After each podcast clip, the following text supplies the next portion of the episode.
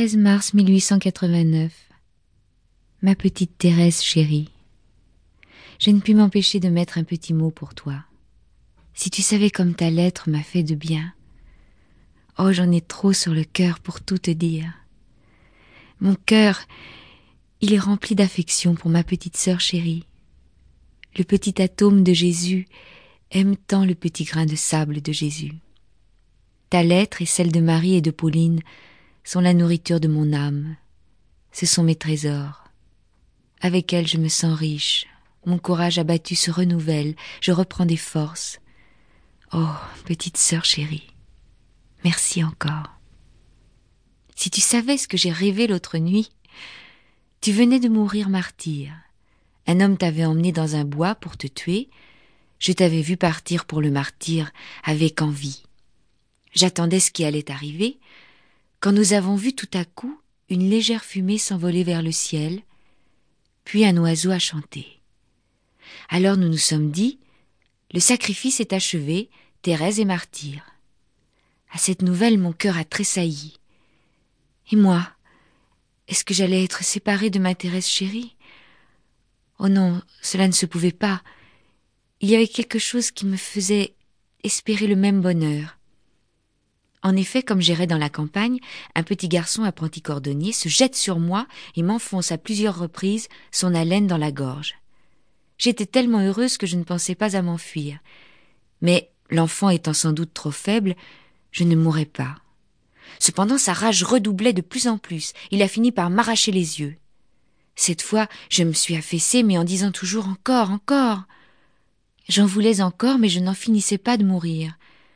J'enviais ton sort quand, après avoir subi toutes ces horreurs, je me suis éveillée, à mon grand regret que ce rêve ne soit pas véritable. Sans doute que c'était un temps de persécution. Mais tu vois, c'étaient des martyrs ignorés. Toi, tu es dans un bois, et moi par la main d'un enfant. C'est égal, tu ne seras pas sans te dire en toi-même, on voyait bien qu'elle ne souffrait pas pour en désirer toujours encore. C'est vrai que dans mon rêve j'essayais de souffrir, et je ne pouvais pas y arriver. Rien d'étonnant alors que j'en voulais d'autres. Petite sœur chérie, malgré ce qu'il peut y avoir d'invraisemblable dans ce rêve, je t'assure qu'il m'a dit quelque chose au cœur. Tu le sais, tu le devines bien sûr. Non, nous ne pouvions pas être séparés toutes les deux. Comme toi, souffrons, souffrons, ne nous lassons pas de souffrir, donnons toute la vie, tout le sang, toute la sueur de notre âme et de notre cœur pour Jésus. La croix que nous portons est bien amère.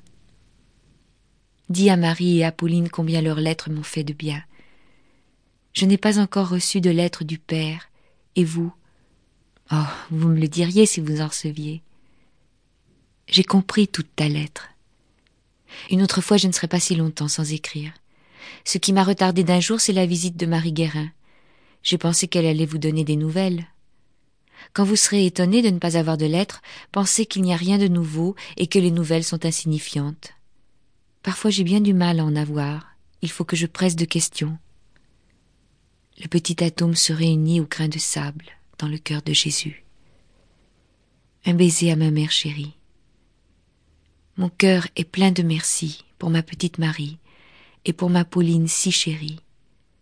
Je les dirai jusqu'à demain matin, je n'aurai pas encore commencé à dire mon cœur.